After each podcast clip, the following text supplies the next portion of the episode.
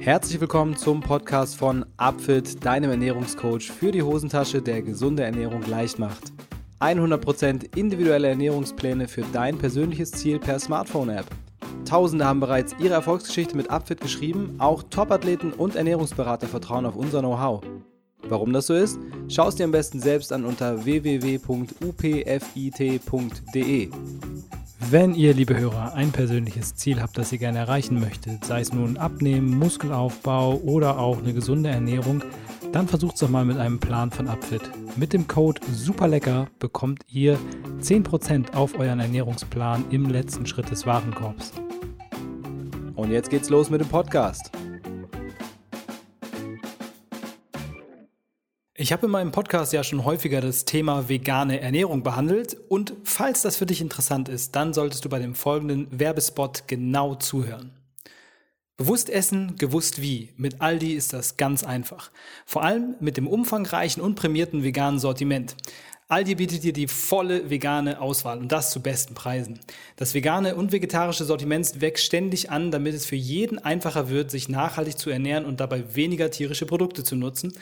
Also es gibt eigentlich alles. Neben den Klassikern wie frischem Gemüse, Obst, Nüssen und Kernen gibt es bei Aldi auch viele Fleischersatzprodukte zum Beispiel auf pflanzlicher Basis. Beispielsweise das Bio-Veggie-Schnitzel, super lecker. Aber auch Antipasti oder natürlich auch so richtige Gönnungen wie äh, Tiefkühlpizza, Weingummis oder natürlich auch Wein, wenn du Bock hast. Ne? Alles vegan. Dass Aldis Vegan-Sortiment preisgekrönt ist, habe ich eben bereits er erwähnt. Ähm, Im Vegan-Ranking 2019 der Albert-Schweitzer-Stiftung hat Aldi in der Kategorie Discount zwei Spitzenplätze abgeräumt. Nicht schlecht, würde ich sagen. Und falls sich das noch nicht überzeugt hat, dann spitz jetzt mal die Ohren, denn Aldi Nord und Aldi Süd wurden von PETA, richtig gehört, PETA der Tierschutzorganisation, mit dem Vegan Food Award 2020 als vegan-freundlichster Supermarkt ausgezeichnet. Und das will wirklich was heißen. Ich meine, wer Peter kennt, weiß, die schmeißen nicht mit Awards um sich. Also damit wird unter anderem die Vielfalt und Verfügbarkeit des veganen Sortiments beurteilt, aber auch das Engagement zum Thema vegan generell, also beispielsweise die Kooperation mit der Organisation V-January, von der du vielleicht in letzter Zeit mal etwas mitbekommen hast. Es war ja gerade erst Januar. also Links, wenn du das nachlesen möchtest zu diesen Auszeichnungen, findest du wie immer bei uns in den Show Notes. Genauso wie Links zu veganen Produkten, unter anderem meinen persönlichen Favorite. Und das wäre das vegane Bio-Streichcreme-Produkt. Das hat im Übrigen auch den ähm, Ökotest-Preis als Sieger gewonnen. Und dann gibt es auch noch Links zu dem Gut Bio Haferdrink und äh, dem veganen Bio-Vielfalt Knusperstäbchen von Mein Veggie Tag.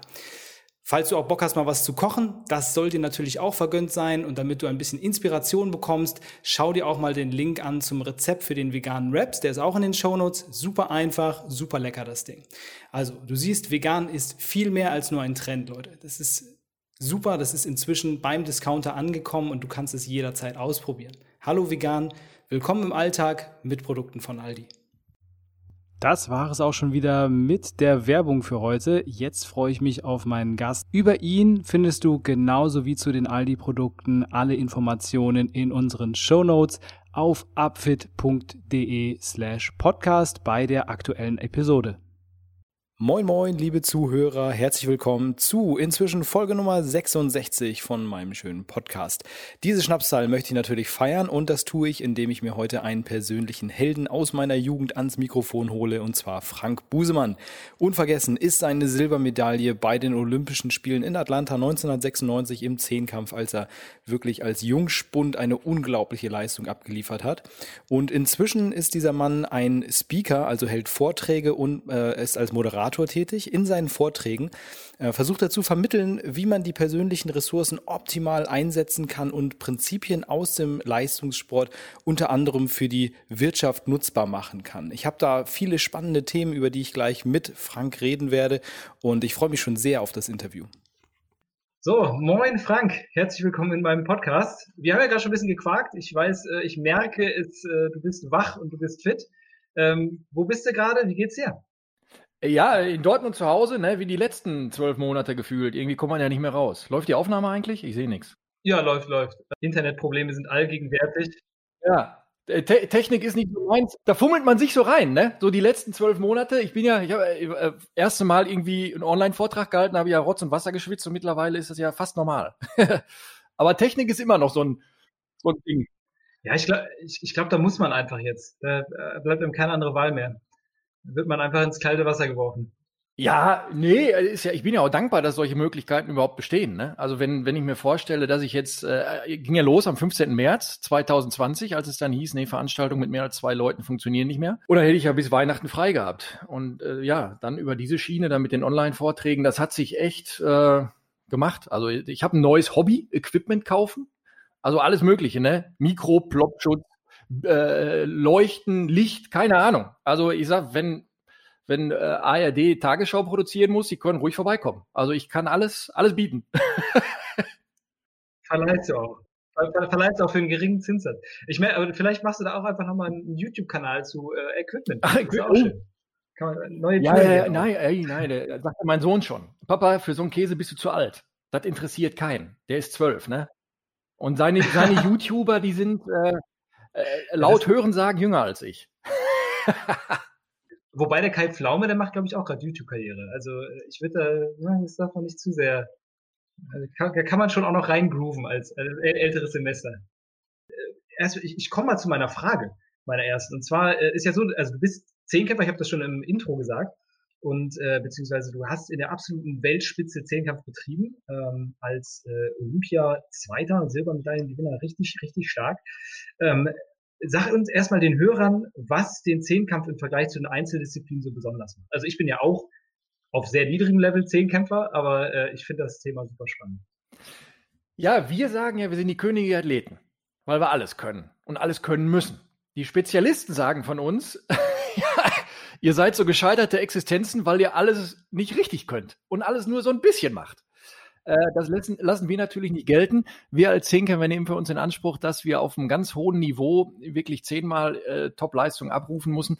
Und das Schöne ist einfach diese Vielseitigkeit. Das wird nie langweilig. Das ist durch Höhen und Tiefen muss man sich da diese zwei Tage durchschlagen. Es ist also nicht, äh, ja, wenn ich irgendwie den Startschuss beim 100-Meter-Lauf verpenne oder so, ist alles vorbei. Wir haben also die Möglichkeit noch aufzuholen. Ähm, ja, obwohl das ja schon passiert ist. Ne? Also wenn man beim, beim äh, 100-Meter-Start nicht aufpasst, kann das auch schneller vorbei sein, als man denkt. Ähm, ja, und das ist ähm, echt ein geiler Sport. Ich sage immer, wenn der nicht schon erfunden worden wäre, müsste man das mal in Angriff nehmen. Macht schon Laune. Sehr schönes Resümee. Ähm, sag mal, trainierst du eigentlich aktuell noch aktiv? Machst du noch ein bisschen was? Kommt man davon so richtig los oder hast du irgendwann gesagt, ne, jetzt kein Bock mehr, Karriere vorbei, ciao? Was soll das denn heißen? Ich bin der Superhechler geworden. Also ich mache natürlich keinen Zehnkampf mehr, aber äh, ja, sagen wir mal, vor dem Jahreswechsel bin ich fünfmal die Woche laufen gewesen. Das ist ja für so einen alten, schnell zuckenden Ex-Zehnkämpfer eine Menge. Bin am 19.12. auch mal im Training wieder so einen Marathon gelaufen. Ne? wieder so einen Marathon gelaufen. Nee, also, also, ich habe äh, sechs Marathons bisher gelaufen. Ähm, ja, und dann für einen guten Zweck. Also das war für die Opfer und Angehörigen der Amokfahrt aus Trier. Äh, da wurden Spenden gesammelt, jeder, ah, okay. jeder Kilometer ein Euro und da habe ich gedacht, ach komm, jetzt haus mal einen raus. Ähm, ja, an so, solchen verrückten Sachen habe ich dann auch Spaß und dann bin ich 42 Kilometer gelaufen. Äh, jetzt durch den neuerlichen Lockdown äh, wird es ein bisschen schwieriger, das muss man äh, eben sagen, weil ich drei Kinder zu Hause sitzen habe, die irgendwie schulisch auch betreut werden wollen. Glücklicherweise ist meine Frau Lehrerin, ähm, die übernimmt sehr, sehr viel. Ähm, sehr gut. Aber ja, diese handlange Arbeiten, ne, die kann ich dann übernehmen. Also in der Küche wäre es Teller abwaschen. Ja, das muss, einer, muss, einer muss es tun. Ja, genau. Und bei den Kindern ist es Matheaufgaben im Zahlenraum bis 20 kontrollieren. Moment, als Zehnkämpfer musst du aber zumindest schon bis 10.000 rechnen können. Ja, ja, ja, das, das konnte ich auch. Also da, da war ich gut. Ey, gut, ich hatte ja auch Mathe-Leistungskurs im Abi und so. Also ähm, da war ich auch nicht schlecht. Und Rechnen ist ja so eine, so eine Grundbeschäftigung im Zehnkampf. Vor und zurück und hin und her. Und was ist, wenn der andere, andere eine Höhe mehr macht, hat der 30 Punkte aufgeholt, wo holst du die wieder raus? Und dann, ach ja, ja. Das ist schon lustig. Ist schon immer ein spannendes Spielchen da, dem Rechenschieber. Mhm. Ja, ja, obwohl natürlich jeder sagt, nee, ich rechne nicht. Ich konzentriere mich nur auf mich selber und was die anderen machen, interessiert mich nicht. Ja, vielleicht war ich anders als alle anderen. Also ich habe immer geguckt, was die machen. Man, man, soll sich natürlich auf sich selber konzentrieren, darf das nicht vergessen. Aber äh, ich habe mal eine Situation gehabt und dann hat der Thomas Dvorak in Götzes direkt vor mir im Weitsprung 8,4 Meter oder so rausgehauen. Und da war ich so angefixt, dass ich dachte, jetzt, jetzt springe ich Bestleistung. Und dann war ich so heiß und das hat mir geholfen, dass der Typ eben eine gute Leistung rausgehauen hat. Und dann hat der Bundestrainer schon so ein bisschen Angst bekommen, weil er gedacht hat, oh, oh, der Busemann bringt sich jetzt um. So, und dann habe ich eben auch mit Schaum vorm Mund bin ich angelaufen, bin auf dieses Brett gelatscht und bin da durchs Orbit geflogen. Das war der Wahnsinn. Ähm, ja, leider ungültig. Ne, ist immer so. Aber boah, ja, aber das, das pusht dann schon. Deshalb sollte man, das darf auch erlaubt sein, sich auf andere oder ne, den anderen äh, zu gucken, was die so machen, um dann zu kontern. Warum denn nicht? Ja klar, auf jeden Fall. Also das kann einen ja anspornen. Also wenn es einen anspornt, dann sollte man das tun, auf jeden Fall. Also das ist ja, man muss ja immer, glaube ich, so seine eigenen Mittel raussuchen. Was hilft mir und was ist vielleicht eher kontraproduktiv. Ja, ja, genau. Nee, wenn man dann Nervenflattern kriegt, muss man weggucken. Aber wenn einen das irgendwie anmacht, dass die anderen besser sein wollen als du selber, dann musst du ja angucken. So sieht's aus, so sieht's aus. Und äh, das ist ja eine von vielen Strategien, die man so nutzen kann, auch unabhängig vom Zehnkampf, einfach um zu, zu festzustellen, okay, äh, was hilft mir, um mehr Leistung abzurufen? Und das hast du ja so ein bisschen gemacht, dass du nach deiner sportlichen Karriere ähm, diese Strategien, diese mentalen Strategien äh, so ein bisschen rausgefiltert hast, um äh, über äh, Vorträge und Workshops und so weiter Menschen zu helfen, äh, mehr Erfolg zu haben. Also auch in Firmen ähm, machst du Vorträge.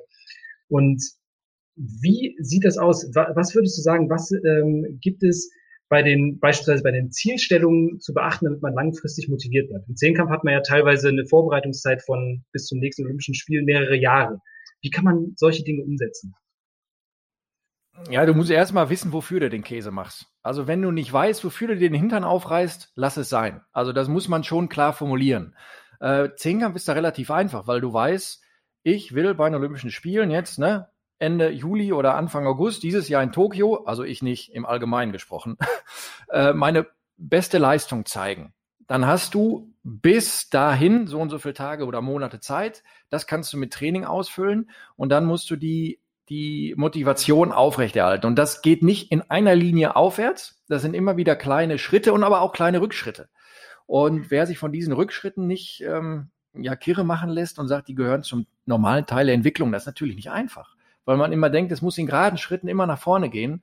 Aber die richtig Guten werden nur gut, weil sie diese Rückschritte eben auch verdauen und äh, ja, ausmerzen. Ja, und dann musst du gucken, wie viel bist du bereit zu geben dafür. Und das ist ja immer ein ganz schöner Punkt. Man denkt immer, mehr als ich kann keiner geben. Das nimmt jeder für sich in Anspruch. Mehr als ich kann keiner leiden. Verletzter als ich ist keiner. Mehr als in den Schmerz reingehen als ich kann keiner. Aber das sagt jeder von sich. Und das muss ja auch so sein. Wenn er das nicht täte, dann ist ja da schon mal das Erste, was irgendwie ein bisschen schief läuft. Ja, und dann äh, gucken, wo stehe ich, wo will ich hin, mit welchem Einsatz. Und das Allerwichtigste, was mir immer geholfen hat, ist, wir leben im Grunde genommen in dieser Phase jetzt, in diesem Moment. Also ich kann mir nicht sagen, oh, 2021 sind zwar Olympische Spiele, aber weißt du was, äh, ich, ich habe erstens habe ich noch Zeit, bin ja noch jung und jetzt will ich gerade feiern gehen oder weiß ich nicht, kein Bock auf Training. Und dann guckst du nämlich irgendwann zurück und sagst du, scheiße, hätte ich damals, ne, konjunktiv, hätte ich damals ein bisschen anders agiert, wäre das besser gelaufen. Und dann ist nichts mehr zu retten. Also nutze den Moment, carpe diem, äh, Tag. Ja. Schöner, schöner, schöner Spruch. Ja, ja, häufig tätowiert auch in letzter Zeit, glaube ich. Ähm, das sind ja ein paar Aspekte, die du jetzt angesprochen hast, äh, die sehr interessant sind. Also zum einen halt dieses, äh, dass man Rückschläge mit einplanen sollte auf seinem Weg, das, äh, das sehr wichtig ist.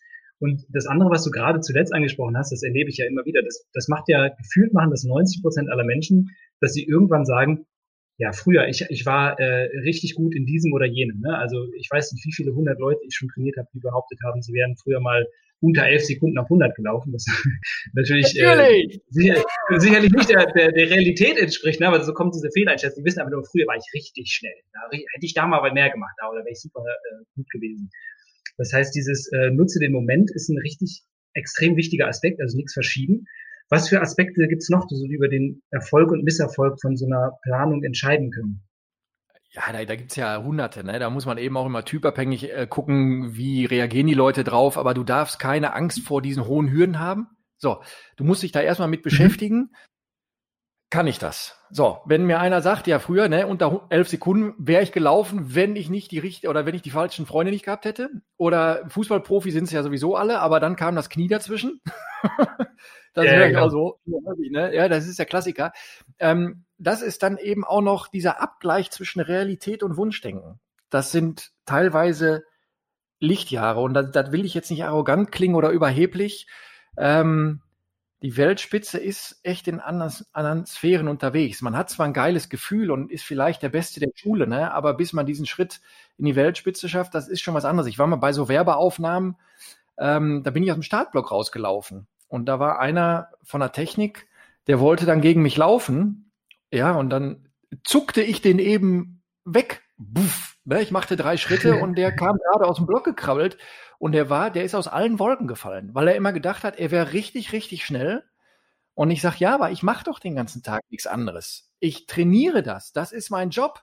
Und deshalb muss mir auch kein Usain Bolt erzählen, er wäre Fußballprofi. Das ist totaler Käse. Die Ganz Fußballer genau. trainieren ja. jeden Tag. Und Usain Bolt, der ist 100 Meter gelaufen und hat zum Aufwärmen gekickt. Das ist ein Unterschied. Und, da, ne, und das muss man sich immer so ein bisschen vor Augen halten. So, wenn die, die Talente auf die Zielvorstellungen passen, da muss man eben auch groß denken dürfen. Ne? Der Status quo ist der, den wir jetzt haben. Was bin ich bereit dafür zu leisten, dass es in großen Schritten nach vorne geht? Und dann diese viele und oft zitierte Komfortzone, rote Linie überschreiten. Ich muss in diesen roten Bereich reingehen, da wo ich vorher noch nicht war, weil da Entwicklung stattfindet. Wenn ich da nicht reingehen will, dann ist das in Ordnung, aber dann darf ich nicht sagen nachher, ich wäre Olympiasieger geworden, aber ähm, hatte die falschen Schuhe an. ja, die Ausreden sind immer einfach, ne? aber das ist natürlich äh, sehr richtig, was du da sagst. Also zum einen, dass man aus der Komfortzone raus muss, um sich weiterzuentwickeln. Zum anderen aber auch, dass man A, sein Potenzial richtig einschätzen muss und wenn man weiß, dass man Potenzial hat, eben auch bereit sein muss, dieses Potenzial auszureizen. Also das sind ja, sind ja auch nochmal unterschiedliche Aspekte, dass man sich vielleicht auch mal Gedanken darüber macht, wo liegen denn eigentlich meine Stärken? Was sind denn so meine, meine, äh, wo bin ich wirklich gut drin? Ähm, Gibt es ja. da irgendwelche äh, Mechanismen, wie man das identifizieren kann? Nee, nee, nee, muss man ausprobieren. Also ich sage immer, vielleicht bin ich jetzt auch nur so ein mittelklassiger Leichtathlet gewesen und wäre im Tennisspielen oder im Fußballspielen gewesen. ne, wie das immer so ist. Im Fußball wäre ich großer geworden. Ja. Nee, ähm, das muss man ausprobieren. Und das ist auch ein Problem, ein allgemeines Problem der Förderung. Ja, wo finde ich die Talente und wie nehme ich sie an die Hand, dass ich sie fördere? Ähm, da, da kann man zum Sportsystem der DDR sagen, was man will, aber da waren die perfekt. So, alle Kinder aus den Schulen wurden zusammengezogen, wurden vermessen, wurden angeguckt, wurden im, einem Test unterzogen und nachher konnte man dann sagen, okay, der gehört ins Boot, der gehört auf den Leichtathletikplatz, der muss Volleyball spielen und ähm, die sind in der richtigen Sportart angekommen. Und jetzt bei uns ist oftmals Zufall, dass einer in der richtigen Sportart ähm, landet. Und dann sage ich mir auch jetzt auch immer, wichtig ist ja auch diesen Spaß dafür zu entwickeln. Ein Zehnkampfkollege von mir, der war eigentlich kurz vor der Wende als äh, Ruderer oder so vermessen worden. Dann kam die Wende und dann sagt er, ja, der ist dann Neunter bei den Weltmeisterschaften geworden, was ja nicht schlecht ist. Vielleicht wäre er im, im Boot noch besser gewesen. Aber er sagt, nee, Zehnkampf machte mir einfach mehr Spaß. Also er hatte sich dann selbst gefunden. Und wenn er dann mit 35 nicht sagt, ja, scheiße, warum bin ich nicht im Boot gelandet, ne, dann ist doch alles gut. Dann ist das so. Ja, absolut, absolut. Also wenn das einem Spaß macht, ist es natürlich die Grundvoraussetzung, um Leistung zu erbringen. Das ist ja auch Teil der Motivation irgendwie, die man aufbringt dadurch. Aber auf der anderen Seite ist es natürlich so, dass Erfolg auch Motivation schaffen kann und auch Spaß schaffen kann, wenn man merkt, oh, ich kann das total gut dass man dann äh, mhm. dadurch irgendwie Freude an dem Tun irgendwie entwickelt. Aber ich glaube, das Problem ist auch, dass medial einfach da sehr unterschiedliche Dinge, also es gibt ja gewisse Dinge, die vorgegeben sind, also Sachen, die viel stärker in, in medial repräsentiert werden. Im Sport jetzt Bereich des Fußball zum Beispiel, super präsent und dementsprechend wollen natürlich viel mehr äh, junge Kinder, Jungs und Mädels auch Fußballer werden, als jetzt vielleicht äh, Leichtathleten, Ruderer oder sonst was. Da gibt es vielleicht auch noch Nachholbedarf, würde ich mal sagen. Ja, da werden wir nicht gegen ankommen, ne, gegen den Fußball. Das ist ja das grundsätzliche Problem aller Sportarten, die nicht Fußball heißen. Also diese mediale Überpräsenz dass dieses Sports mit den 22 Leuten auf dem Platz ist halt ähm, massenkompatibler als Fechten, Judo, auch Leichtathletik. Ich meine, äh, ne, ich nehme für uns in Anspruch, dass wir alle vier Jahre die Hauptsportart überhaupt sind. Ja. Da brennt die olympische Fahne, äh, die olympische äh, Flamme im Stadion. Da kommt keiner an uns vorbei, aber wir haben eben, ist nicht so einfach. Also Fußball hat's da einfacher, obwohl natürlich sind da, sind da auch Riesenhürden. Ne? Also das ist ja auch immer das Problem. Also wie die Professionalisierung da den Schüler-Jugendbereich einsetzt, da graut's mir ja manchmal vor. Das soll Spaß machen. Die sollen mit acht Jahren hinterm Ball herlaufen und pölen und nicht gucken, dass alle beim Training den gleichen Trainingsanzug anhaben. Tja, können Sie machen, wenn Sie Profi sind. Einer von 10.000 schafft sogar. das ist schon hochgegriffen, glaube ich. Aber ja, das ist, das ist auf jeden Fall schwierig. Aber genauso stelle ich mir das auch im, im Berufsbereich natürlich vor. Ne? Also ich glaube, solche Gespräche hat man, hat man ja nicht nur im Bereich Sport, sondern auch im, im beruflichen Bereich gibt es ja einfach so Berufe, die irgendwie aus irgendeinem Grund besonders sexy sind, wo plötzlich alle rein wollen. Und obwohl sie vielleicht gar nicht äh, richtig talentiert in diesem Bereich sind, einfach nur weil das so einen gewissen Schein hat. Ähm, wie, wie kann man, also wie, wie geht man damit um? Also äh, du hast ja bestimmt auch Leute dann manchmal da, die, die wo, du, wo du merkst, oh, irgendwie, äh, vielleicht ist das einfach der falsche Beruf für dich, äh, oh, ja. wenn du jetzt so diese, Probleme hast. Ne? Wie geht man damit um? Was macht man da? Also, ich ich habe so einen, der hat äh, rel relativ viel ähnliche DNA in sich wie ich. Der hat dann irgendwann mal, als er studieren musste, hat er gesagt, ähm, äh, ja, ich will nicht arbeitslos werden, ich studiere keinen Sport, ich mache Informatik. Und die Informatik-Freaks aus dem Verein sagten, ey, äh, das ist ganz einfach, das lernst du da ja alles. Ja, Informatik ist einfach. Ne? So, dann hat er nach dem dritten Semester gemerkt, scheiße, wo ist denn eigentlich der An- und Ausknopf hier von dem Dingen? und dann sagte mein Vater zu meinem Bruder, weißt du was, studier doch mal das, was dir Spaß macht. Ne? Und dann hat er Sport studiert. Äh, gut, dann sagte mein Vater, der ist ja immer so ein bisschen, äh, er haut dann draus, drauf und sagt, ja, dann ein bisschen nachher arbeitslos, aber hatte zehn Semester Spaß beim Studium. ich meine, gut, der, der war nicht arbeitslos, der hat, ja, ja, der hat als einer der wenigen dann in dem Bereich gearbeitet, was er gelernt hat. Der war dann auch Trainer, aber das ist da natürlich nicht so einfach, dann das zu finanzieren. Ne? Die Fördertöpfe wurden immer leerer und so weiter.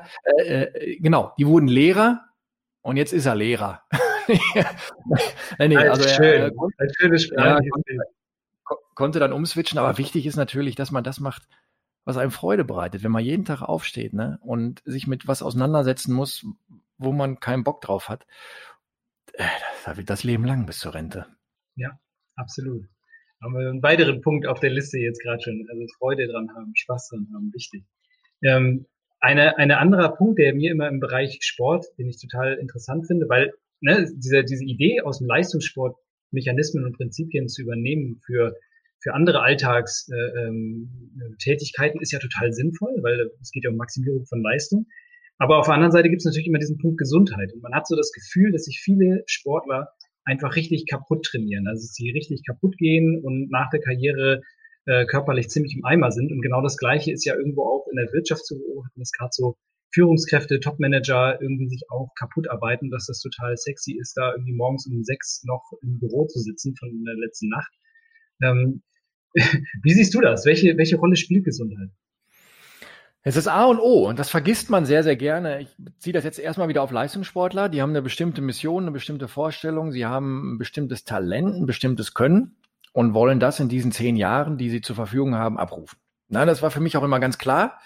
Äh, ich will irgendwann Olympiasieger werden, Weltmeister, Weltrekord aufstellen und das kann ich mit 35 nicht mehr umsetzen. Deshalb muss das hier reingepackt werden. War am Anfang manchmal zu ungeduldig. Wenn ich verletzt war, habe ich die Signale des Körpers nicht beachtet, teilweise auch nicht beachten können. Ne? Schmerz gehört zum Zehnkampf dazu.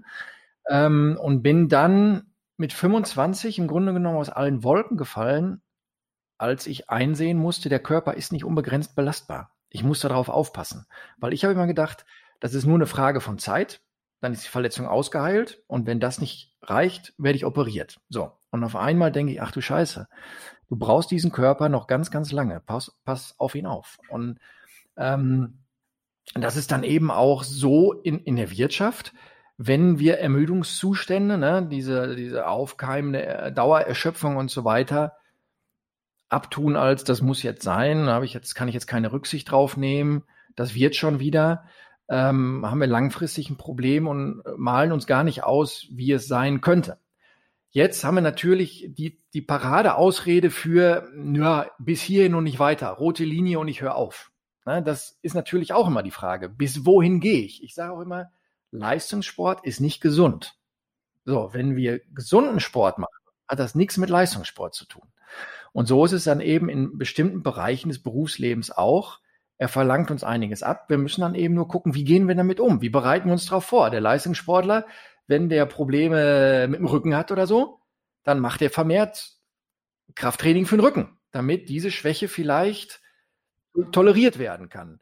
Wenn der, äh, ich sage es jetzt ganz pauschalisiert, der Manager 70 Stunden die Woche arbeitet und weiß, das tut ihm nicht gut, dann muss er vielleicht eine Woche länger in Urlaub fahren oder ja, Mechanismen erlernen, die das abfangen, die das puffern, dass er, wenn andere acht Stunden Pause haben, dass er das in vier Stunden Pause hinkriegt. Und ähm, ja, da ist auch nicht jeder für gemacht. Also da, ne, das ist immer ein super Beispiel. Ein Freund von mir, der sollte mal, äh, also IT-Branche, der sollte Führungskraft werden. Und er sagte, ich weiß nicht, ob ich Führungskraft werden will. Ich bin hier, ich bin ein Tipper, ich, ich programmiere, ich nehme den Computer auseinander, das ist geil, aber ich weiß nicht, ob ich Führungskraft will. Die Frau von ihm, die war total überrascht und entsetzt. Ey, wenn du so eine Aufgabe bekommst, dann mach das doch. Ja, und er sagt, ich weiß nicht, ob ich, ob ich Spaß dran habe. Mittlerweile, er hat den Schritt gemacht, er macht das sehr, sehr gut. Ähm, man kann sich da reinfummeln, man muss es dann aber auch wollen und dahinter stehen. Ne? Und es ist Training, Training, Training, Training. Also kein Kreismeister wird Olympiasieger. Ein Kreismeister wird Westfalenmeister, ein Westfalenmeister wird Deutscher Meister. Ein deutscher Meister, der kann dann irgendwann da mal hinfahren und vielleicht haut er einen raus. also Step by Step auch da wieder das Denken und, und was du äh, sagst, ist auch äh, so ein bisschen im Hintergrund durchklingt, ist auch dieses, man darf sich nicht zu sehr treiben lassen von seinem Umfeld irgendwie, dass man das auch ein bisschen einordnet ähm, wo stehe ich denn selbst? Will ich das selbst überhaupt oder habe ich nur das Gefühl, dass ich das machen muss, weil ich dahin gedrückt werde in diese Richtung? Ja, das Wichtige ist, glaube ich, immer, das hat eine ganz, ganz hohe Energiedichte, so will ich es mal nennen. Ne? Wenn man das aus freien Stücken für sich selbst entscheidet, ich will diesen Weg gehen, dann ist es um einiges einfacher, als wenn man einen Arschtritt kriegt und sagt, du machst das jetzt. Wenn ich mir jetzt hier vorstelle, ich putze jetzt alle Fenster im Haus, dann ist das irgendwie um einiges cooler, als wenn die Frau sagt, du nimmst jetzt den Putzfeudel und legst hier los. Ne? Ähm, ja, also so eine Eigeninitiative, intrinsisch nennt man das ja immer, wenn man das für sich gefunden hat, dann geht man auch über viel, viel höhere Hürden. Dann ist man auch bereit, viel, viel mehr Rückschläge in Kauf zu nehmen, weil es einem wichtig ist. Und wenn das nur von außen aufdiktiert ist, dann ist man so ein Befehls Befehlsempfänger und Ausführer. Und äh, damit ist noch keine große Erfindung gemacht worden. Nee, alles, alles, was diese Welt vorangebracht hat, ist von Typen, die sich hingesetzt haben oder Typinnen, ne, man muss ja gendermäßig hier auch äh, korrekt bleiben, ähm, die sagen so, ich will jetzt was ändern. So, was kann ich ändern? Ich, ja, das Problem kenne ich auf jeden Fall genauso von Abnehmen. Also Leute kriegen ja ständig gesagt äh, von Ärzten, von äh, sonst welchen Leuten im Umfeld, äh, Familie, äh, dass sie mal abnehmen sollten. Aber solange wir das nicht selbst von sich aus wollen, ist das immer eine ganz schwierige Kiste und es auch, wird auch, äh, führt auch in der Regel zu Abbrüchen. Also da muss man schon selbst den Schalter umlegen. Also so viel zum Thema Ernährung in dem Bereich. Aber wir waren vorher bei dem Thema ähm, Erholung und Regeneration im Sinne von ähm, hohe Arbeitszeit, keine Pausen gönnen. Und Erholung und Regeneration sind also auch wichtige Teile vom Erfolg. Im Sport gibt's da die Superkompensation, das Modell, was, was äh, da verwendet wird, um das zu verbildlichen. Ähm, wa was genau ist die Superkompensation und wie lässt sich das auf andere Bereiche, zum Beispiel in Wirtschaft, anwenden? Ja, die Superkombination ist einfach eine Kurve, ne? die hat ein Ausgangsniveau. Wir setzen einen Reiz. Ich erkläre es ganz gerne immer am, am Muskel. So, dieser Muskel ermüdet und schlimmstenfalls hat er nächsten Tag Muskelkater. Dann machen wir eine Pause. Der Muskel regeneriert, wächst wieder zusammen, verbessert sich und an dem alten Ausgangsniveau sagt der Muskel, verdammte Hacke, ey, solche Schmerzen wie letztes Mal will ich nicht nochmal erleben. Ich muss das überkompensieren. Also wird er besser, damit er diesen Schmerz, diesen Muskelkater nicht nochmal erleben muss. Dann setzen wir den nächsten Reiz. Na, vielleicht wird der Muskelkater schon ein bisschen weniger, aber wir haben Reiz gesetzt. Der Muskel erholt sich wieder und sagt, ey, Moment mal, das war letztes Mal immer noch nicht so gut. Ich will besser werden als vorher. Und so geht es in Wellenbewegungen nach oben. Und das ist ein ganz, ganz wichtiger Punkt, den man nicht unterschätzen darf, der ja oft zitiert ist. Verbessern tut man sich nur in der Pause. Wenn ich immer wieder trainiere, trainiere, trainiere, ist das für die Fleißkärtchen echt ganz gut. Aber wir verbessern uns nicht. Wir müssen einen Reiz setzen, dem Körper Zeit geben, sich zu erholen, alte Strukturen ja, zusammenzukitten wieder und überzukompensieren. Und so funktioniert das in der Wirtschaft. Konjunkturzyklen gehen so. Irgendwann ist das, womit wir Wirtschaft zum Beispiel befeuern, abgenutzt, abgedudelt, keine Ahnung. Dann müssen wir neue Impulse setzen, um dann in Wellenbewegungen nach oben zu gehen. So funktionieren die Börsenindizes seit 150 Jahren. Langfristig ist es immer so, dass wir ein Wachstum drin haben. Und wenn das nicht mehr passiert, müssen wir neue Impulse setzen, dass es wieder wirken kann. Und äh, so ist die Arbeitsleistung eines jeden auch. Wenn ich mit dem Job erstmal neu anfange, haut's mich aus den Socken. Da bin ich fertig. Da geht nichts. Ähm, wenn ich das tagtäglich mache und ähm, das wirken lasse, dann habe ich ein Gefühl dafür, worauf es ankommt und äh, ja, steckt das auch immer weiter weg, weil immer mehr Routinen einsetzen. Und das haben die Japaner ja nach zig Jahren auch endlich mal rausgefunden, dass ein Tag Urlaub im Jahr vielleicht ein bisschen wenig ist. Dass der Urlaub auch ein ganz, ganz wichtiger Beitrag ist, um Arbeitskraft zu erhalten. ja, das, das ist auch ein interessanter Punkt, ne? dass, dass da irgendwie auch Welten teilweise aufeinanderprallen. Also dieses Prinzip, das ist ja total einleuchtend. Und trotzdem gibt's hat, gibt's so ganz viele feste Vorstellungen, die auch Leute heutzutage mit sich rumtragen. Wenn du Erfolg in der Arbeit haben willst, dann musst du durchknüppeln ohne Ende, ohne Ende. Und diese, diese festen Vorstellungen können ja auch äh, im Endeffekt zu einem, zu einem Stressor sein, weil es können sich ja ständig auch Umstände verändern oder man muss irgendwie einen Umweg nehmen, um, äh, um letztendlich zum Ziel zu kommen. Wie kann man denn solche feststehenden Vorstellungen, wie kann man die auflockern? Oh ja, da gehört viel Mut zu. Also man kann jetzt nicht sagen, ich mache jetzt alles anders, weil ich habe mir das gerade ausgedacht. Also das muss man ja erstmal verinnerlichen. Also auf der einen Seite habe ich immer die Vernunft, aber auch ein Gefühl, das Herz. Und das muss ich übereinander bringen. Ähm, ich ich habe jahrelang trainiert.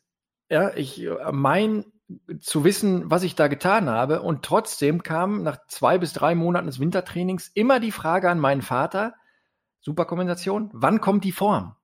Und dann guckt er mich an, wie, wie viel machst du das? gib dir Zeit, gib dir Geduld, die Form wird kommen. Und die kam immer wieder, aber trotz alledem war ich ungeduldig. Wir müssen das also als solches kapieren, in Gänze. Und das ist bei manchen unheimlich schwierig, weil du sagtest es gerade, ne? viel hilft viel, knüppeln. Ähm, ja, da, da ist was Wahres dran. Viele Sachen funktionieren auch über Umfang. Trotz alledem müssen wir eben aufpassen, dass wir dieses Gleichgewicht trotz allem halten. Und da werde ich auch oft gefragt, wie merke ich denn, wann der Körper wieder bereit ist? Oder äh, ne, welchen Rhythmus muss ich da haben? Ich sage, kann ich dir nicht sagen. Das ist, das ist eine Gefühlssache, die bei jedem anders ist. Es gibt Menschen, ich war jetzt, ich war bei, äh, bei den Weltmeisterschaften in Doha, 2019 war das. Ähm, und da habe ich, ähm, ja, darf, darf man ja nicht laut sagen, ne? da habe ich in diesen zehn oder elf Tagen, wo ich da war, habe ich keinen einzigen Euro für, äh, Euro gibt's ja nicht, also diese Währung, die es da so gibt in Katar, habe ich keinen einzigen Schekel für äh, Essen ausgegeben. Und zwar nicht, weil ich mich durchgeschnort habe oder so, ich habe nur morgens gefrühstückt. Sonst habe ich gearbeitet. So, ich habe morgens habe ich gefrühstückt und sonst habe ich eben ja, wie soll man sagen, Tag und Nacht gearbeitet, aber es ist okay für mich. Es ist kein Problem gewesen. Ich bin nach Hause gekommen, ähm, habe dann wieder normal gegessen. Ähm, meine Frau wird das genau einen halben Tag schaffen, weil die genau weiß, so, ich muss ja, immer regelmäßig essen, sonst geht's auf den Kreislauf und so weiter. Ich brauche auch nicht schlafen. Ich weiß, für diesen abgesteckten Zeitraum, ich kann das jetzt nicht über drei Monate machen, aber für diese zehn Tage ist es für mich kein Problem. Na, das, da habe ich mich dran gewöhnt. Ähm, das sind so Mechanismen, die sich dann irgendwie eingeschliffen haben. Und ich habe ja auch immer weiß, ja, irgendwann ja, habe ich auch wieder Zeit, kann mich ausschlafen, kann was essen und so. Okay, also auch diese, diese Grundidee von, äh, dass man genau weiß, äh, in welchem Zeitraum man das Ganze erledigen will. Ne? Das ist dann auch ein, auch ein wichtiger Punkt dabei. Wenn du genau weißt, okay, eine Woche lang kann ich das durchhalten, aber länger nicht, dann müsste man sich wieder andere Strategien überlegen. Genau, also das ist ja dieses Hamsterrad. Also wenn wir deshalb, äh, diese Corona-Pandemie ist ja so grausam, weil uns keiner sagen kann, dass im, im März, im Juni oder im August alles vorbei ist. Diese Situation ist so scheiße, weil wir alle zwei Wochen im Grunde genommen nicht planen können und alle zwei Wochen neue Hiobsbotschaften bekommen. Und man will immer irgendwelche Strohhalme suchen, an die man sich klammern kann, die dann relativ schnell abbrechen. Und das macht es so schwierig. Also, ne, wenn jetzt einer sagen würde, ab jetzt noch drei Monate, dann würde jeder sagen, jo, kein Problem. Zack, drei Monate bleibe ich zu Hause, dann ist das schneller vorbei, als man bis drei zählen kann. Aber es geht nicht. Weil drei Monate, drei Jahre, für immer, man weiß es nicht. Ja, das ist, das ist wirklich, also da gibt es natürlich auch alle möglichen äh, psychologischen Muster, die da eine Rolle spielen. Der eine ist sehr optimistisch, der andere pessimistisch. Das führt natürlich auch zu völlig unterschiedlichen Herangehensweisen an die ganze Situation. Und diese Diversität, die macht es gerade recht schwierig, auch irgendwo äh, sich zurechtzufinden und zu wissen, wo mache ich was richtig und, äh, für, und für wen. ähm, kommen wir mal zu, zu jetzt so langsam mal, wir waren jetzt so die Vorbereitung mal so ein bisschen abgesteckt welche, welche vorbereitenden Mechanismen für einen Wettkampf man übertragen kann auf, äh, auf Alltagssituationen. Ähm, es gibt aber natürlich auch die Wettkampfsituation selber. Und das kennt auch eigentlich jeder, weil es gibt immer Situationen, in denen man in irgendeiner Form performen muss. Das muss ja kein Wettkampf sein, es kann eine Präsentation sein, eine Rede, sonst irgendwas.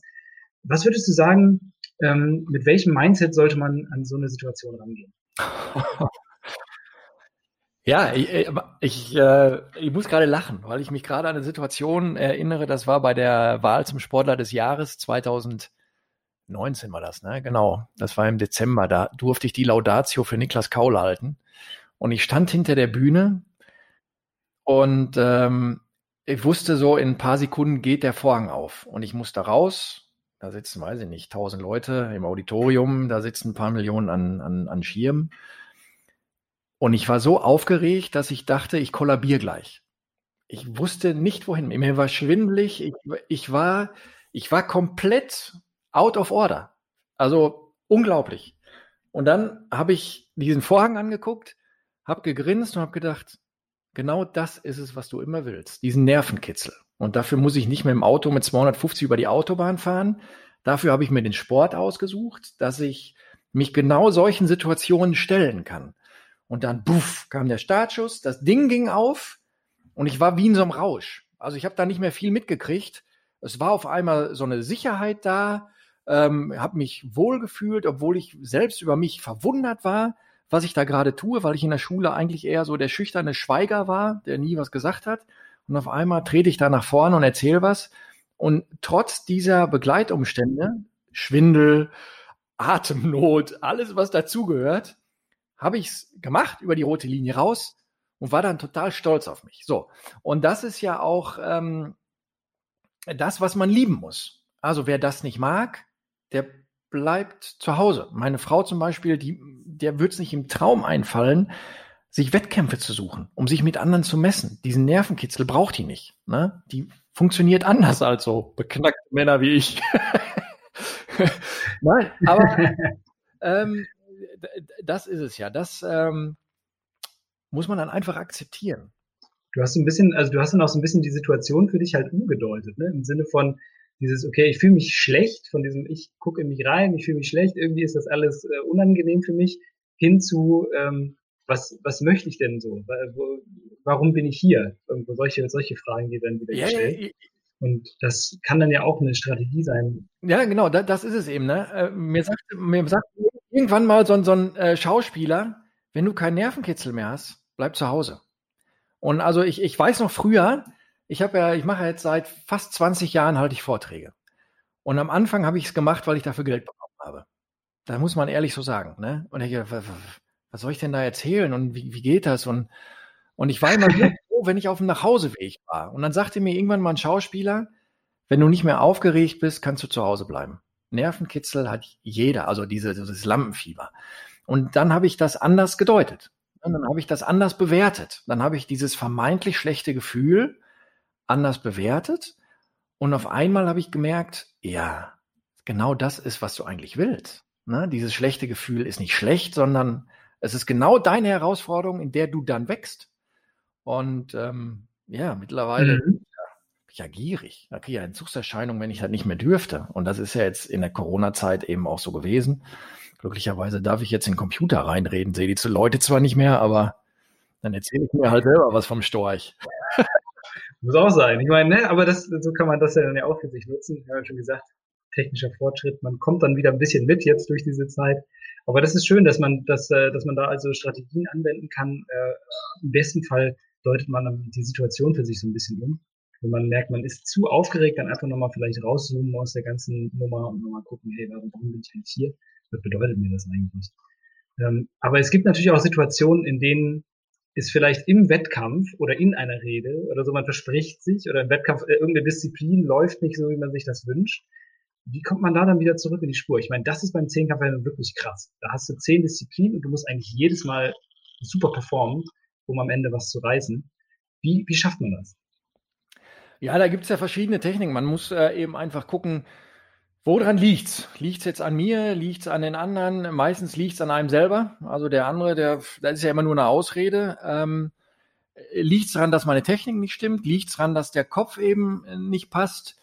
Äh, ich habe mal ganz eindrucksvoll erleben dürfen, wie Lars Riedel sagte, wie er sich aus so einer Situation befreit hat. Ähm, da gibt's auch noch eine kleine Geschichte zu.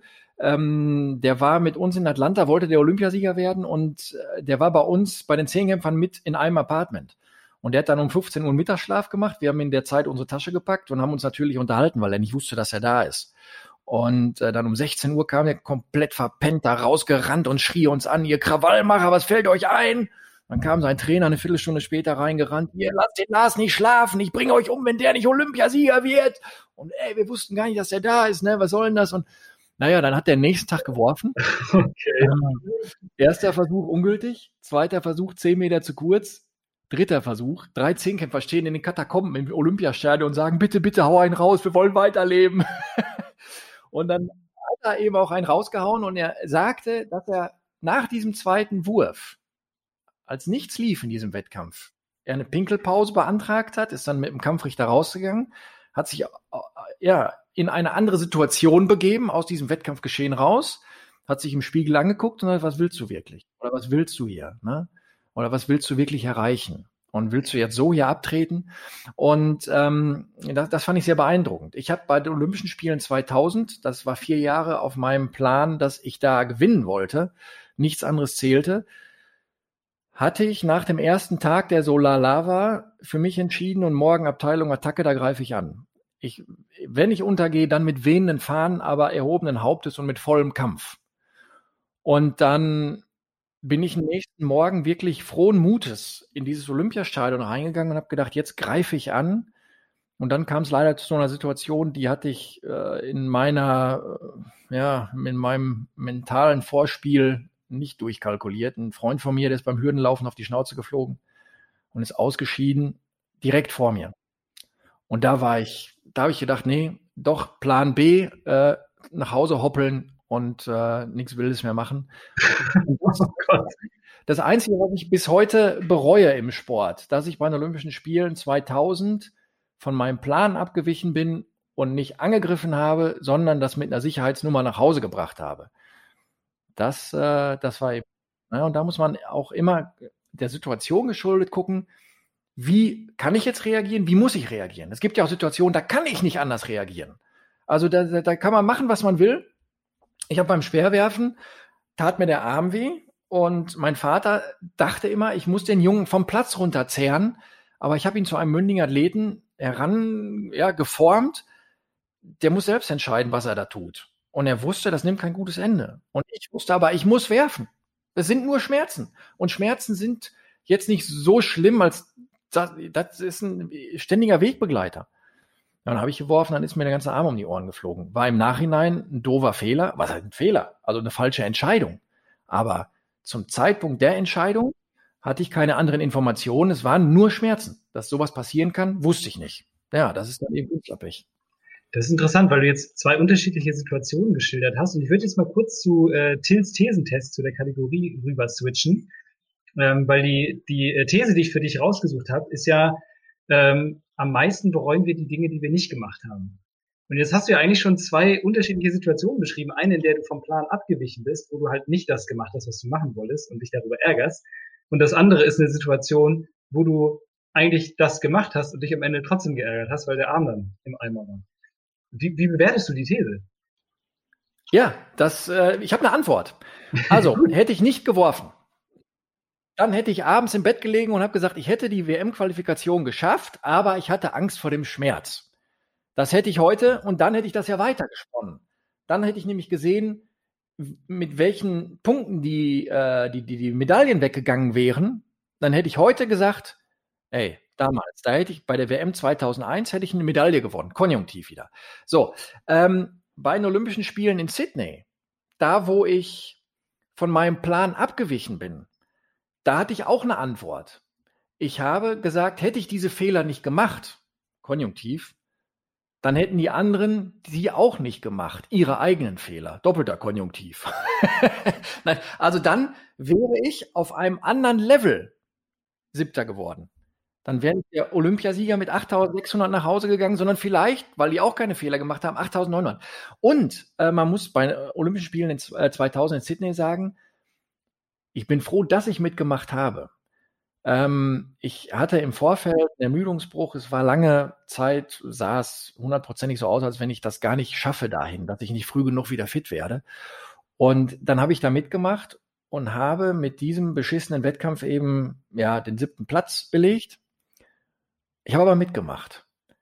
Und das, das steht so sicher da, wie alles, ja, äh, wenn ich da nicht mitgemacht hätte, dann hätte ich heute noch gesagt oder in meinem tiefsten Herzen gefühlt, 2000 in Sydney wäre ich Olympiasieger geworden, aber ich war verletzt. So, jetzt, jetzt habe ich mitgemacht, habe eine Antwort. Ich bin siebter. Ich habe mitgemacht, ich habe ja nicht gewonnen. Fertig. Damit kann ich leben, muss ich leben. Also, also kann man das sozusagen abstufen. Ne? Hättest, du, hättest du gar nicht mitgemacht, dann wäre das der super Struggle gewesen, der dich jetzt immer noch total beschäftigen würde. Dadurch, dass du so von deinem Plan abgewichen bist, hast du so ein bisschen was, was du bereust, weil du es nicht getan hast. Aber die Sachen, die du getan hast, wo es dann schief gelaufen ist, da sagst du, okay, das ist halt ein Fehler, der passiert und äh, ist abgehakt. Ja, genau, kann, kann ich ja nicht mehr ändern. Also würde ich gerne. Ne? Also ich sage mal, wenn, wenn ich die Zeit zurückdrehen könnte, dann also frühestens bis 2.8.96. Also Atlanta würde ich ganz gerne mitnehmen. Aufgrund dieser Erfahrung, der danach gemachten Erfahrung, könnte ich dann nochmal vielleicht ein bisschen umswitchen, aber ist schon in Ordnung. Ist schon in Ordnung. Also kann man, kann man da eigentlich nur daraus lernen, dass wenn man, äh, wenn man wirklich äh, ein, etwas im Hinterkopf hat, wo man sich die ganze Zeit denkt, oh, das müsste ich mal machen, dann wäre es schon ganz sinnvoll, auf die eine oder andere Weise das Ganze anzugehen. Es sei denn, es handelt sich um eine kriminelle Handlung, das vielleicht dann nicht. Ähm, aber äh, ja, das ich lieber. Es gibt sicherlich auch Sachen, die man bereut, wenn man sie getan hat, aber es gibt äh, schon Dinge, äh, gerade was die persönliche Entwicklung angeht. Ich glaube, darum geht es ja hauptsächlich in dieser Sache. Äh, da ist das sehr wichtig. Und ich glaube, das kommt aus einem Buch, wo es äh, darum geht, dass äh, Sterbende befragt werden, was sie am meisten ähm, beschäftigt, ne? oder was sie am meisten bereuen. Da kommt das, glaube ich, her, die ganze These. Ne? Und äh, ich. Ja, genau. Also da, daraus, daraus ist das, ne? Ja. Und daraus kann man ja eigentlich nur lernen. Ne? Also wenn, wenn Leute, das sind ja nun wirklich Leute, die dann äh, sich sehr klar darüber sind, wahrscheinlich, was sie, was sie am liebsten mal gemacht hätten. Und wenn da schon die These lautet, ja, es gibt diese und jene Dinge, die ich nicht getan habe, die ich nicht gemacht habe, ähm, dann sollte man sich mal gut hinterfragen, wie man denn aktuell dasteht und ob man seine Ziele wirklich im Blick hat und auch Sachen wie Familie, ne, das spielt ja auch da eine ganz große Rolle, dass man nicht genug Zeit für die Familie hatte und so weiter und so fort. Da muss man, glaube ich, einfach mal die Prioritäten ordnen. Ein paar Sachen habe ich noch für dich. Ähm, ich würde jetzt einmal noch zurück wieder zum, zum Zehnkampf grooven. Und zwar ähm, diese, diese Frage beim Zehnkampf ist es ja so, dass selten derjenige gewinnt, der in einer Disziplin mega stark ist oder in zwei oder drei, sondern in der Regel derjenige, der möglichst konstant über alle Disziplinen relativ gut ist. Ähm, wie ist das, wie lässt sich das übertragen als Bild für, für äh, berufliche ähm, Zwecke? Ja, es, äh, wir müssen eben immer gucken, was wollen wir. Es gibt die Spezialisten, klar, es gibt die Leute, die die Computer programmieren, es gibt die Leute, die die Verträge aushandeln, es gibt die Leute, ähm, äh, die die Aufträge ranholen. Ne?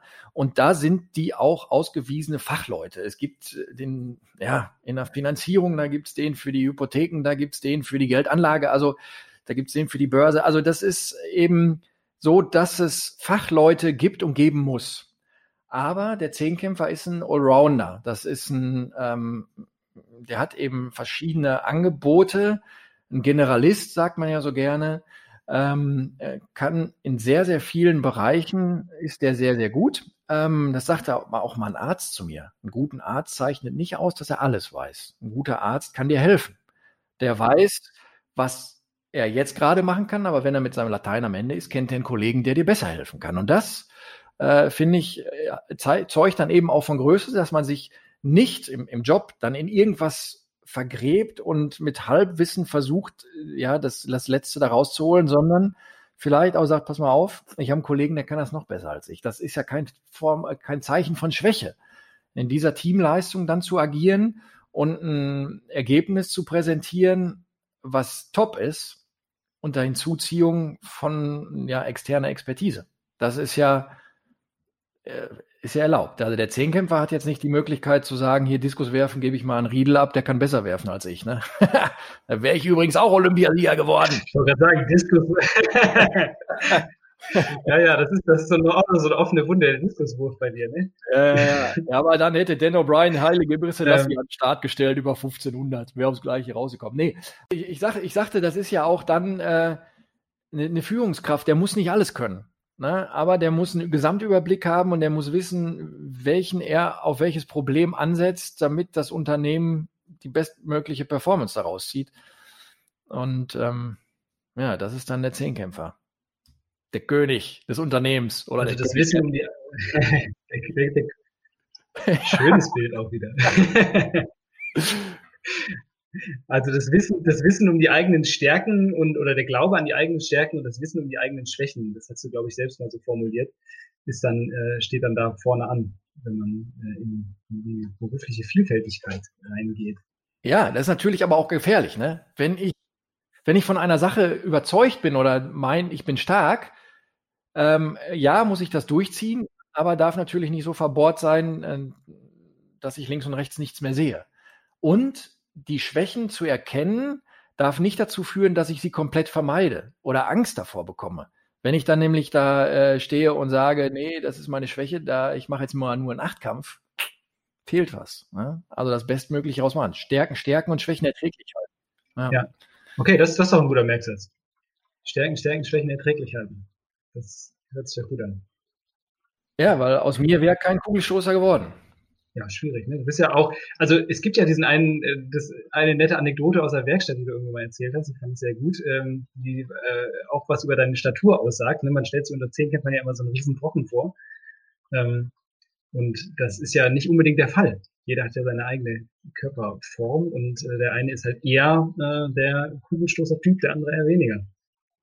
Ja, obwohl das ja komisch ist, ne? Wenn ich äh, Größe und Gewicht so mit den anderen vergleiche, da falle ich nicht auf. Also ich bin 1,92 groß, habe so 86, 87 Kilo Wettkampfgewicht gehabt. Ja, aber ich bin halt ein bisschen anders verteilt gewesen. Also wie so ein, ja, wie so ein, weiß ich nicht, so eine, so eine Werbefigur, die da in der Fußgängerzone. Unten mit so einem Betonfuß, dass er nicht umkippt. Ja, ich hatte immer sehr, sehr starke, schwere Beine, passte in keine Hose rein und da oben die Ärmchen, die waren nicht, hatten nicht ganz so viel Wumms. Ja, aber ich sag mal, gut, äh, Diskus war jetzt wirklich nicht deine große Stärke, aber beim Kugelstoßen hast du ja trotzdem immer noch äh, Weiten rausgehauen, die für viele ähm, Normalsterbliche da draußen nicht erreichbar sind, wenn sie das mal beim, äh, sag ich mal, Sportabzeichen oder so mal ausprobieren. Äh, das ist nicht so leicht. Äh, du hast ja auch, du hast ja auch ein Buch geschrieben. Das Buch hat den äh, wirklich schönen Titel Mach's doch einfach. Ich habe mich da allerdings gefragt, ob das eher Mach's doch einfach oder Mach's doch einfach ist. Und äh, was würdest du also als grundsätzlichen Tipp den Hörern mitgeben, die noch bei Ich würde ja gerne, aber sind und noch nicht bei Mach's doch einfach? Ja, bei mach's doch einfach oder äh, mach's doch einfach, das liegt im Auge des Betrachters. Also lege ich mein Hauptaugenmerk aufs Machen und das muss ich erstmal tun ähm, wenn ich was äh, umsetzen will, dann muss ich das machen und dann äh, dieses Einfache soll da so ein bisschen der Schwerpunkt drauf liegen. Wenn wir vor einem großen Berg unerlegter Aufgaben stehen oder einer großen Hürde, die wir scheinbar nicht überspringen können, dann müssen wir uns die erstmal klein reden, klein rechnen und so weiter.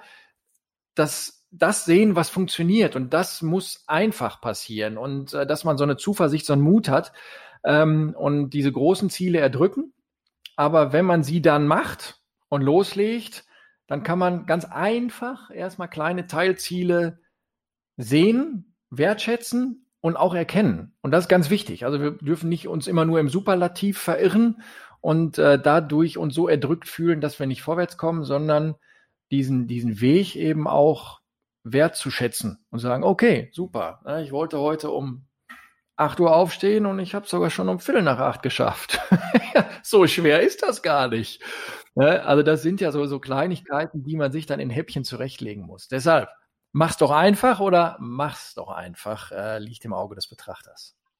Okay, cool. Es funktioniert also beides. Das ist schon mal schön und vor allem ist es ja auch so konsekutiv machen. Ne? Erstmal dieses mach's doch einfach und wenn du es machst, dann mach's doch einfach. Das ist total gut. Wir haben noch eine Kategorie, die ich mit dir noch durchspielen möchte. Und das ist die Kategorie festgenagelt, nennt die sich. Stelle ich dir kurze Fragen und äh, das, was dir dazu als erstes in den Sinn kommt, das haust du einfach raus. Ready? Äh, Start. Ach, gehörte noch nicht dazu. Okay. Stimmt, war eine Frage. Hast du recht. Ja, ja. Okay, erstens, äh, was, ist dein, äh, was ist dein Lieblingsessen? Rotkohl mit Kartoffeln. Das war jetzt aber richtig aus der Hüfte richtig aus der Hüfte rausgeschossen. Das kommt noch aus meiner Kinderzeit. Äh, wenn ich jetzt einen zweiten Satz drüber nachdenken dürfte, dann eher so thailändisch von meiner Frau. okay, okay. Ich sehe, wo das herkommt. Nein, thailändisch ist natürlich super, also gar keine Frage. Ähm, Gibt es etwas, was du gar nicht magst, also jetzt essenstechnisch? Ach so, äh, ja, alle in rein alles, was, äh, was Tiere so äh, im, im Kopf haben. Und ich hatte ja auch mal Zunge. Zunge habe ich immer gegessen, weil ich dachte, Oma hat da so ein Fleisch, Stück Fleisch gekocht und das heißt Zunge, weil es aussieht wie eine Zunge. Und dann sah ich auf einmal die Noppen auf diesem labbrigen Ding, habe ich gedacht, das ist ja wirklich Zunge. Und dann sagte die Oma, ja klar ist das Zunge, so, deshalb heißt es ja auch Zunge. So, ja, ja. Ein Trauma. Ein Trauma, aber hallo. Was, was würdest du deinem jugendlichen Ich raten? Ja, sei mal nicht so schüchtern und mach so, wie es gemacht hast. Ist schon alles gut. Ja, es gibt tausend Situationen, äh, die ich heute im Nachgang anders machen würde. Ja, aber was soll ich mich damit grämen? Also das Einzige, und das, diese, diese Schüchternheit abzulegen, das ist ja auch nicht so einfach. Also das ist ja jetzt nicht so, hier, ich bin jetzt nicht mehr schüchtern oder so, melde dich einfach mal, trau dich mal was. Das ist ja ein harter Prozess. Das ist ja, äh, ja, das liegt ja in den Genen. Ähm, der Sport hat mir eben geholfen, da etwas rauszukommen. Trotzdem bin ich von Grund auf immer noch schüchtern. So, ähm, ja, mein. Merkt man nicht. Ja, vielleicht ist, isst man nicht so viel Süßigkeiten. Vielleicht. Drei Tafeln am, am Tag Schokolade oh, sind zu viel. Mit zwölf. ja, ist ja trotzdem was draus geworden. Also ja, ja. ja, krass, das ist ja schön. Das ist doch schön, wenn man so wenig hat, wo man sagt, oh, das war jetzt wirklich blöd. Ähm, was würdest du sagen, welche Eigenschaft hat dich als Zehnkämpfer besonders ausgezeichnet? Dieser unglaubliche Biss. Über Grenzen gehen zu wollen und zu können. Eine Wettkampfstärke hatte ich, die war, die hat mich selbst beeindruckt, verwundert und begeistert. Dass wenn ich unter Druck kam, kontern konnte. Das war echt ein geiles Gefühl. Mhm. Also, ja. Und das ist auch echt nicht häufig. Ja, das, ich, ich sage mal. Viele haben das nicht. Ja, ja, ja. Also da äh, hatte ich ja dann am Ende der Karriere auch so ein bisschen verloren, muss man ganz ehrlich sagen, ähm, weil dann auf einmal diese Verlustängste da waren. Aber was ich für ein, für ein Wettkampftier war, ähm, boah, das war Wahnsinn. Also es, es hat natürlich auch immer Situationen gegeben. Da war ich einmal bei den Westfalenmeisterschaften, da war ich 14 oder 15 beim Speerwerfen, hatte den Speer in der Hand, war auf dem zweiten Platz und sagte mir, ach, ich habe bisher immer gewonnen. Und habe dann natürlich geworfen und habe natürlich nicht gewonnen. Ja, und das, boah, ich da waren. Du, das, was du tust, steht in deiner eigenen Verantwortung. Da äh, sagt keiner hier, da kommt, ich schicke dem Busemann jetzt mal einen Wind, dass der Speer fliegt. Nee, ich muss selber werfen. Und das habe ich da vergessen. Und das war ein Schock fürs Leben. Aber das war auch heilsam fürs Leben, dass ich gesehen habe, wenn ich nicht konzentriert bin, wenn ich auf irgendwas anderes vertraue, das den Speer da hinten hinschmeißt, kann ich es vergessen. Ich muss es selber machen. Und ähm, das war ganz cool. Ja. Gut, dass ich diesen Wettkampf hatte. Ja, Dank, ja, Dank, absolut. Ja. ja, eben, ne? Danke an den Ge Gegner. Ja, auch dankbar sein für den Fehler, den man da gemacht hat. Ja. Alexander Forst hieß, heißt er übrigens, der mich da abgezogen hat. Schöne Grüße an der Stelle. Was war oder ist deine größte Schwäche? Meine größte Schwäche. Ach, dass ich äh, manchmal nicht so gut Nein sagen kann. Ähm, also, dass ich manche Sachen immer zu optimistisch sehe, dass ich anderen Menschen die Intrige oder die Lüge nicht zutraue. Naivität vielleicht. Ja. Ja, weil äh, grö größte Schwäche größte Schwächen, so, da denke ich mir auch mal, das ist aber auch was was Positives. Also, so eine Emotionalität, äh, natürlich muss man nicht, in Ohnmacht fallen, wenn man sich irgendeiner Sache stellt oder bei den ewigen Helden, wo ich mitgemacht habe vor fünf Jahren. Boah, ich war so aufgeregt die ganze Zeit. Aber auf der anderen Seite war das früher eben auch meine Stärke. Aufgrund dieses erhöhten Pulsschlages Dinge zu tun, in denen ich mich wohlfühlte, die ich dann gut zu Ende bringen konnte, weil ich eben so emotional war, so aufgeregt und das in Leistung umwandeln konnte. Also, das hält sich die Waage. Ist gut, aber auch schlecht. Also es gibt nichts, was grundsätzlich schlecht ist. Ist ja auch eine schöne Betrachtungsweise. Ne? Am Ende des Tages äh, kann man ja alles in Erfolg ummünzen, wenn man es nur richtig macht. Ähm, was würdest du sagen, persönlich war dein größter Erfolg? Also ich habe da eine leichte Tendenz, aber ja.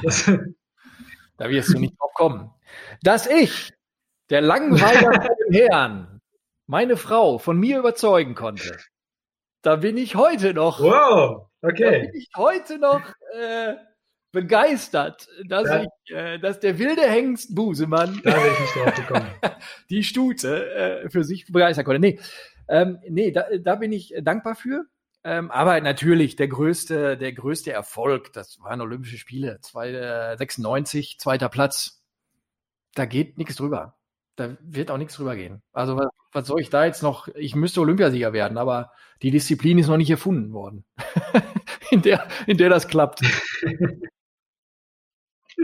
Ja, aber das war, es war immerhin, warst du schon so nah dran wie äh, 99,999 Prozent der Bevölkerung nicht bisher. Also das ist schon ein krasser Erfolg gewesen. Ja. Was würdest du sagen, war, dein, war deine schlimmste Niederlage? Ja, die schlimmste Niederlage ist äh, 2000 bei den Olympischen Spielen gewesen, als ich beim Hürdenlaufen nicht angegriffen habe und als ich Angst vor dem Diskuswerfen hatte. Und da den ja, folgenschweren Fehler begangen habe, die schlechteste Diskusleistung abzuliefern, die jemals ein Zehnkämpfer im internationalen Bereich gezeigt hat. Das war mein größter Fehler.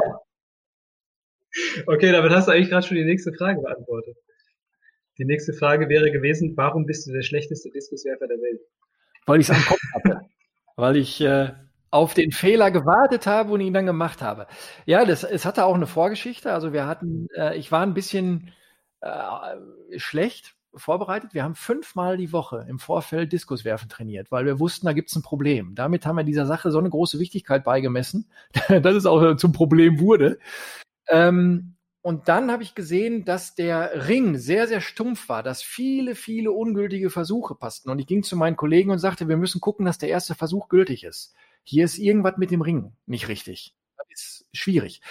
Und dann habe ich dieses Timing verloren und bin langsamer gewesen als sonst und habe dadurch zwei Zentimeter vorne übergetreten. So, und dann fängt das Nervenflattern natürlich an.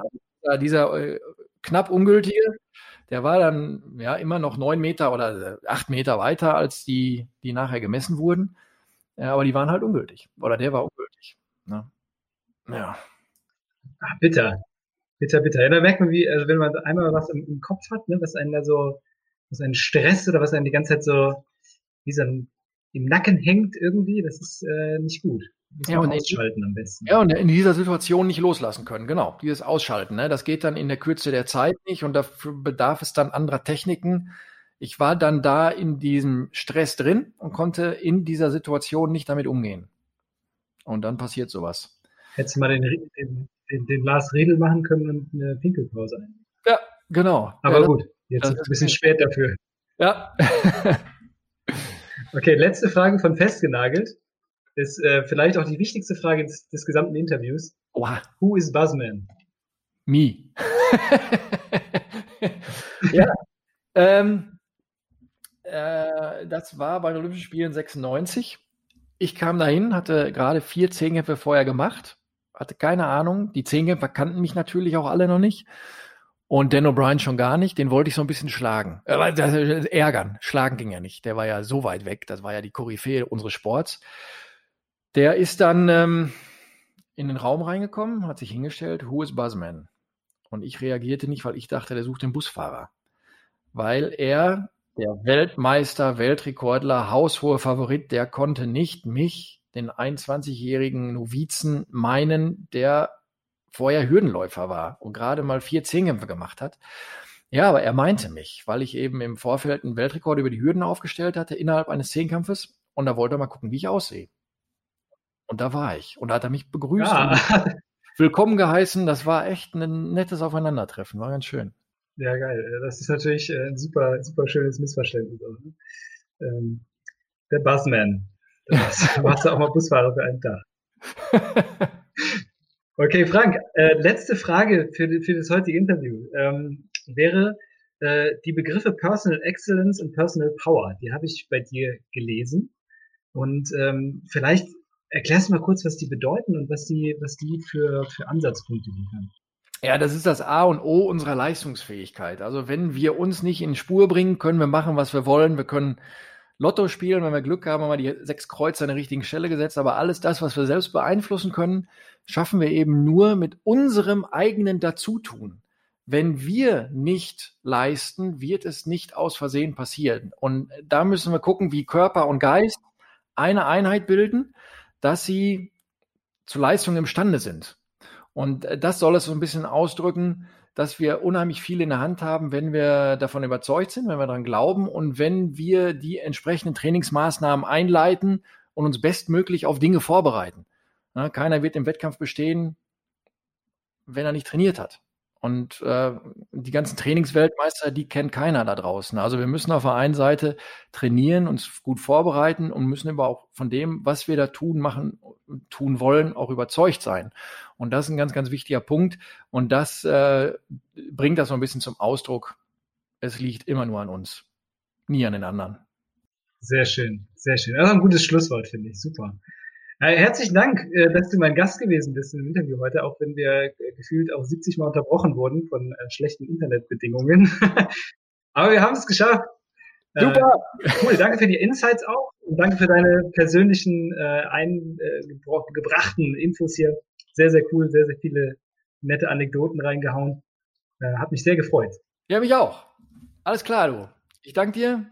Bleib gesund. Wunderbar.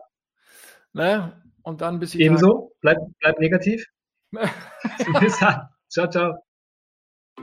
Jo, liebe Leute, das war mein Podcast mit Frank Busemann zum Thema, wie man Prinzipien aus dem Leistungssport für den Alltag und für den Job, Beruf und so weiter einsetzen kann. Und wir haben über verdammt viele Sachen gesprochen. Der wichtigste Aspekt scheint mir zu sein, den eigenen Einfluss immer richtig einzuschätzen. Also habe ich Einfluss darauf, wo ist mein Einfluss auf die ganze Thematik und wie viel bin ich denn bereit dafür zu investieren und einzusetzen. Und dann kommen natürlich andere Aspekte mit hinzu, wie die richtige Planung in kleinen Schritten zum großen Ziel, aber auch die Frage danach, wie gehe ich mit Rückschlägen um. Zu all diesen Themen hat uns Frank hier super Beispiele aus seiner Karriere genannt und das Ganze bezogen auf äh, Dinge des Alltags, auf den Beruf vor allem. Und ja, ich denke, da kann jeder für sich ein bisschen was mitnehmen. Wenn dir diese Folge gefallen hat und du mich gerne unterstützen möchtest, dann tust du das am besten, indem du meinen Podcast abonnierst. Natürlich kannst du auch gerne einzelne Folgen liken und teilen mit anderen Leuten, von denen du glaubst, dass sie sie unbedingt hören sollten. Und du kannst upfit.de auf Instagram folgen für motivierenden Content zum Thema Ernährung und Fitness. Wenn du ein bisschen Feedback für mich hast, dann schick das am besten an podcast.upfit.de. Und falls du bereits Upfit-Kunde bist, dann schau doch mal in unserer Facebook-Gruppe vorbei.